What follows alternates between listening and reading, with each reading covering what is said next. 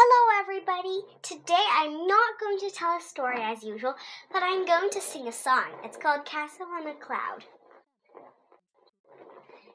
There is a castle on a cloud.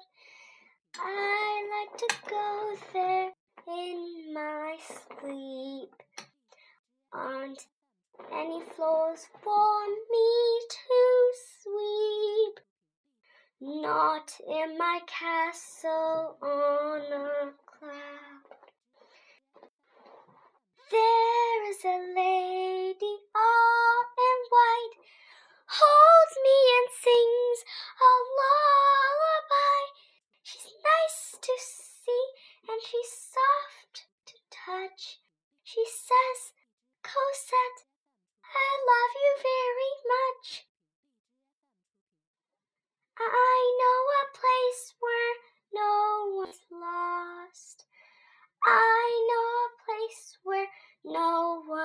cries. Crying at all is not allowed. Not in my castle on a cloud. There is a room that's full of toys. There are a hundred boys and girls. Nobody shouts or talks too loud. Not in my castle on a cloud.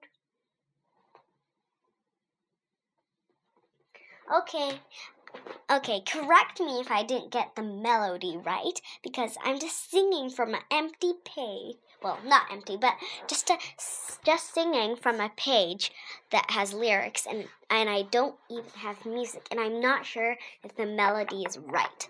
But if it is, if it isn't, er, please correct me cuz I don't want to go around with people and sing songs that melody's not even correct. Err, that's bad.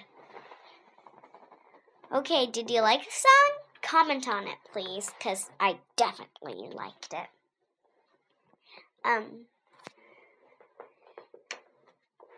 it's from um, it's from a movie that's name is I don't I know how to spell it, but I don't. I don't. You believe me, I don't know how to say it. It's spelled.